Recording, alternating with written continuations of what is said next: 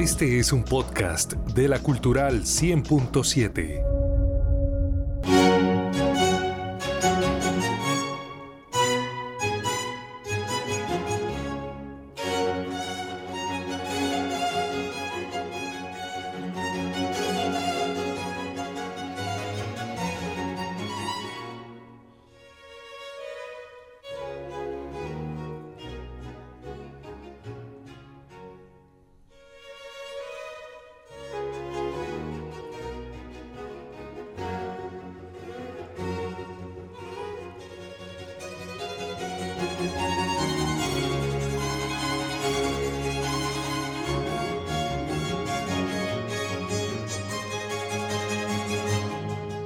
Vamos a escuchar música clásica para ambientar la llegada de nuestra próxima invitada.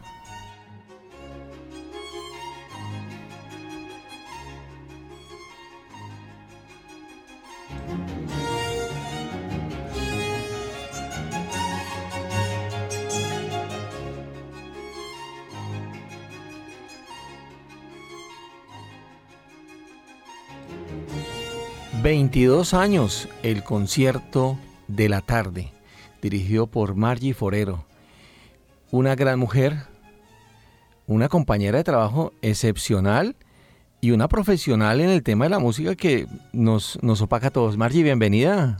por favor, Carlos, muchas gracias, gracias por invitarme. Estoy feliz de estar nuevamente aquí. Es como mi casa. A mí me emociona escuchar su voz. Gracias. Bueno, ¿22 años o 21? No, 21, para ser exacto 21, el 15 de abril del año 2000. Bueno, ¿cómo fue ese primer programa? ¿Usted cómo, cómo, cómo, lo concibió? No, es que yo tomaba, yo era la directora ejecutiva de la Fundación Musical de Santander que estábamos propendiendo por fundar la Orquesta Filarmónica de Santander, que se fundó con muchísimo éxito y lleno total en el Teatro de la UIS, en Luisa Calvo, y luego pasó pues a la UNAP porque no pudimos seguir sosteniendo. Entonces, eh, el ministerio para aceptar darnos dinero tenía varios requisitos, entre esos debíamos tomar cursos de gerencia artística, de gerencia musical, todo eso. Venía gente de Bogotá, de Cuba, y me encontré con José Luis. José Luis trabajaba aquí. Rodríguez. Rodríguez, el que... El de septófono. el septófono, el de las comadres de José. Entonces me dijo que si le jalaba yo a un programa. dije, ¿yo? Dijo, sí, tú sabes bastante de música. Le dije, bueno, dijo, probemos. El día de la prueba a mí me temblaba todo, era que no podía hablar del frío y del susto. Y entonces al fin él me dijo, tranquila que esto lo podemos borrar. Ya, la cosa es distinta. Claro.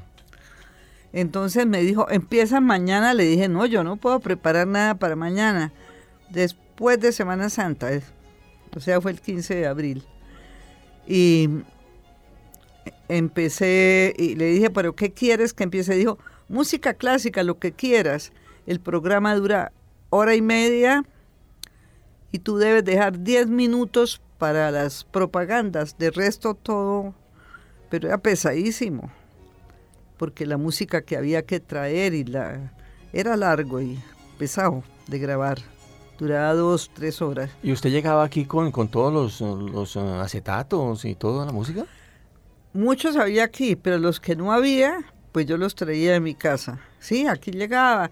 Y como había parqueadero, pues uno se baja en su carro, no como ahora que le toca coger taxi. Y, y entonces era como más fácil, era más dispendioso. Claro, eh, y además eran otras épocas, pero igual muy chévere. No, chéverísimo. Ya con el tiempo empezaron los amigos a llamarme, a decirme que felicitaciones, que la voz se me había un poquito temblorosa, pero que estaba muy bien. Y ya yo al mes ya estaba hablando ¿Ya había cogido el ritmo? Ya había cogido el ritmo y en ese momento el director nos dio un curso de modulación y de hablar en público y por micrófono a todos los productores que quisiéramos. Y yo entré, empezamos como 60, terminamos 7. Pero era chéverísimo, chéverísimo. Eso, eso nos contaba Víctor Suárez, que le enseñaron muchas cosas, incluso eh, la dicción en alemán, en otros idiomas, que fue bien Pero no aquí, sino con mis amigos que hablan otros, alemán, otros idiomas, yo les preguntaba. Yo pues inglés y francés sí más o menos sé. Italiano, pues no es que lo sepa, pero de oír tanto ya sabe uno cómo se pronuncia. Pero les preguntaba y, y mis amigos alemanes, entonces les decía. Bueno, ¿y usted cómo preparaba el programa? Llegaba con todos los discos, pero obviamente todo lo tenía libreteado. ¿Usted cómo, hacía para, para, para llevar la secuencia del programa durante hora y media? Generalmente porque era más fácil para mí, eso sí no lo hice pensando en los que me escuchaban, eh, hacía de un solo compositor. Entonces, busca, empecé, yo me acuerdo que el primer programa fue sobre Mozart, porque es mi preferido. Entonces busqué la música de Mozart que más me gustaba y decía algo de cada obra. Cuando no tenía mucho que decir, entonces hablaba un poco de su genealogía o de cosas graciosas de su vida. Entonces, así me fui adiestrando. Pero eso sí, yo no, yo no dejé de cumplir nunca. Bueno, y usted, eso no era como ahora que uno entraba a Google y le dice Mozart y le bota todo, le tocaba de verdad comer libro. Me tocaba comer libro y tengo varios. Y me decía, me estaba dando detalles de cómo preparar los programas en la documentación. Eh, em, yo empecé con la música que más me gustaba a mí. Y trataba de que cada programa fuera diferente al otro. Por ejemplo, Mm, si hoy era una, eh, un clásico como Mozart, eh, mañana era barroco y pasado mañana un moderno, pero no de los modernísimos de después de Mahler, los de ahora que eso no es música, sino son ruiditos, con perdón de todos los grandes compositores. Eh, pero esos son los gustos, ¿no? Sí. Entonces, eso trataba. también, por ejemplo, por temas hice un, ¿cómo se llamará? Cuando uno recoge varias cosas en una, como un compendio, eh, los barrocos, los románticos, los clásicos, los, clásicos, los románticos, los eh, posrománticos, los impresionistas, y entonces les dediqué casi una semana. Entonces, eh, otro programa que hice fue directores de orquesta famosos en el mundo, eh, las 10 sinfonías más bellas del mundo. Eh, a mí me gusta mucho la música, la música religiosa. Hay cosas muy bonitas. También en Semana Santa. ¿Y así pues, lo segmentaba? Sí, en Semana Santa era música religiosa. Desde el lunes, pero eso sí, yo era muy respetuosa del director y le preguntaba que qué quería, lo mismo que en diciembre. Bueno, y como a usted le gusta y su preferido es Mozart, escuchemos a Mozart antes de seguir con esta conversación, ¿le parece? Me parece. A ver qué nos tiene don Davinson Mauricio Fonseca de Mozart, el compositor preferido de la doctora Marchi.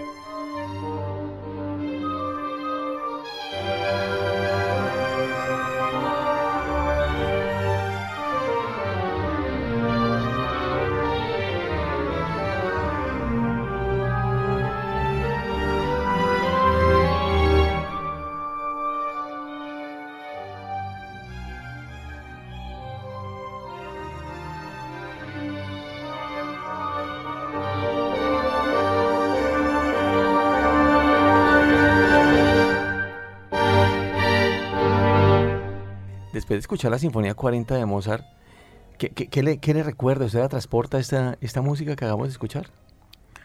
Le digo la verdad. A mi papá le encantaba la música clásica. Él era médico, pero tocaba piano. Pero tocaba piano de salón. Y cantaba ópera todo el día cuando llegaba al consultorio. Y nosotros le decíamos a mi mamá y dígale a mi papá que se calle con esos chillidos. Pero eh, cuando había conciertos o había cosas así, iban con mi mamá. Pero en esa oportunidad, hay un concierto en el Teatro Santander, me parece que era en el Teatro Santander. Mi mamá no fue porque ya casi iba a tener bebé, de hecho lo tuvo como a los 15 días. Entonces me llevó a mí que se porte bien, que mire que no sé qué, no puede salir corriendo. Bueno, todo, eso eran muchísimas las... Yo tenía 10 años. Nos sentamos y entonces tocaron la Sinfonía 40. Yo no sé qué me pasó. Fue como si me transportaran. Es que yo era loquísima. Y ahí quedó usted enganchada. Sí, cuando llegamos, mi papá, mi mamá le preguntó a mi papá, mi hijo, ¿y la nena qué hizo? Dijo, está encantada, está en sí misma. A partir de eso empecé a coleccionar música clásica y a mi papá le llegaban de regalo mensualmente colecciones de música de los laboratorios que les daban a los médicos. Entonces, pues oíamos. ¿Y todavía sigue coleccionando? Ahora casi no hay CDs. Aquí en Bucaramanga no se consiguen porque había, era en el Leo, en el almacén Leo. Y se acabó. Y Memo lo acabó. Cuando yo viajaba, sí. Cuando iba a Bogotá compraba a la lata, me encantaba. Pero ahora, ahora no hay lo, lo que tengo.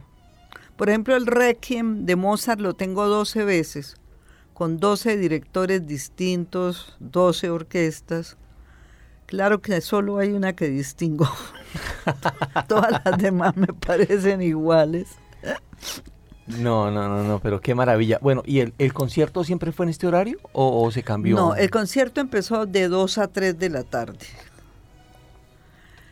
Eh, cuando llegó Javier, me pasó a las 10 de la noche. Entonces yo le dije, Javier, esto es mucho trabajo para las 10 de la noche. A las 10 de la noche uno hace cualquier otra cosa menos oír el radio.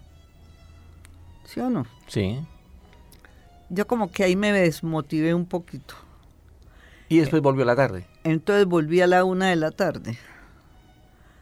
Sí, pero pues es que con la cosa del... No hay donde parquear, eh, los discos abajo, porque son dos o tres pisos abajo de lo que es se complica un poco la situación. Sí, no, eso pesa mucho. Y, y qué te digo, como que yo sentí que no había interés, no había. Bueno, y en un momento dado, pero, pero no interés de, de del público, porque el público, eh, hay público en Bucaramanga para la música clásica. Claro, pero muchísimo, porque las, yo voy a todos los conciertos de la UIS y está lleno, sobre todo de jóvenes, y a mí me llamaban. Y les dije, no, pues es que eso, eso, se volvió otra cosa y no hay interés, porque si me ponen a las 10 de la noche, uno a las 10 de la noche está durmiendo, mirando novelas, haciendo el amor, leyendo, en cine, lo que sea, menos oyendo menos la el... radio. Bueno, y volvió al, al, otro horario, ¿y cuánto tiempo duró ahí? Creo que el año pasado. ¿Dos años? No, el año pasado. Doctora, hablemos de las nuevas tecnologías. ¿Usted cree que las nuevas tecnologías están opacando un poco este tipo de música, la música culta, una música que realmente, como lo estamos escuchando en este momento en el fondo de, de nuestra entrevista, pues engancha, atrae. ¿Usted cree que esas tecnologías están...? Yo pienso que todo, todo es un proceso que viene desde atrás, que estamos evolucionando rápidamente en la tecnología y en la música. No solamente en la música, y eso eh, pienso realmente que es producto de la sociedad en la que estamos viviendo. Todo el arte que se produce ahora es producto de la sociedad, del caos, de la agresividad, de la grosería, de la indiferencia, La música clásica, lo que yo he oído últimamente, son ruidos. No hay una melodía, no hay un ritmo. Eh, disculpe que la interrumpa. Eh, ¿Actualmente hay compositores nuevos de música clásica o, no? No, sí. Eh, bueno, en, Colombia no sé, pero en el mundo sí. Y tal cual, claro, es moderno, pero... Digitales. No, no, no, con pianos sí. y... Pero la están presentando de manera digital. porque ya nos imprimen. No, no, no, pero un amigo mío se fue ahorita para los conciertos en, en Alemania que hay en este periodo de 15 días, 143. No, eh, en Europa sí la música clásica es, en todas las casas la gente sabe tocar. Y, y la gente va a museos y la gente lee. Es que eso nos falta. Es que también es la cultura. No, es que la cultura, la cultura folclórica nuestra que escogimos el vallenato, sin demeritar el vallenato. No, sin demeritarlo, porque al principio el vallenato era una preciosidad. Como todo, y, fíjate la escultura. Antes se necesitaba, ahora unas pocas de cubos o lo que sea, que los pusieron de determinada manera que se ve bonito. La pintura, un Rembrandt, un Renoir, todos esos, que de verdad coger la figura humana, con los tres volúmenes. Ahora no, ahora hacen un rayo. Yo fui a una exposición en Bogotá en el que había una subasta. Subastaron un sanitario, la obra maestra, y subastaron una fama. ¿Sabe qué es una fama? Porque ya en esta Donde venden carne, ¿no? Sí, eso. Con los pedazos de carne cruda. ¿Y la subastaron? La subastaron. Nadie dio nada. Pero mire, si están, si están subastando es que unos zapatos viejos y que valen yo no sé cuántos dólares. Doctora Margin, nos encanta tenerla aquí. El mensaje final para toda esa gente que la escucha a esta hora y que dice, chévere escuchar a la doctora Margie, su voz, su música. Bueno, un mensaje para todos que les agradezco en el alma que durante 21 años me hayan oído, me hayan escuchado y eh, algo hayan asimilado, que empiecen a oír música. No, los que me están oyendo es porque les gusta la música y que de pronto nos volvemos a ver. Y nos volvemos a ver y a oír, y estoy seguro que sí. ¿Cómo, cómo presentaba usted el programa? ¿Cómo lo presentaba? Sí, a ver, hagamos si eh, Cuando era por la tarde era distinto a por la noche. Por la tarde era mm, buenas tardes, habla fulana Margi Forero Gómez. Eh, Bienvenidos al concierto de la tarde, hoy con música de Wolfgang Amadeus Mozart, por ejemplo. Y cuando era por la noche, yo a mí como que se me cerró la mollera y entonces Javier fue el que me dijo, ponle bienvenidos, bienvenidos al concierto, se va a llamar así. Y quedó perfecto, bienvenidos al concierto que nadie oyó. Escuchemos Mozart. Mario, muchas gracias. Con mucho cariño, Carlos Alberto. Y como a nuestra invitada le encanta Mozart, pues vamos con otro tema de Mozart que nos selecciona don Devinson Mauricio Fonseca.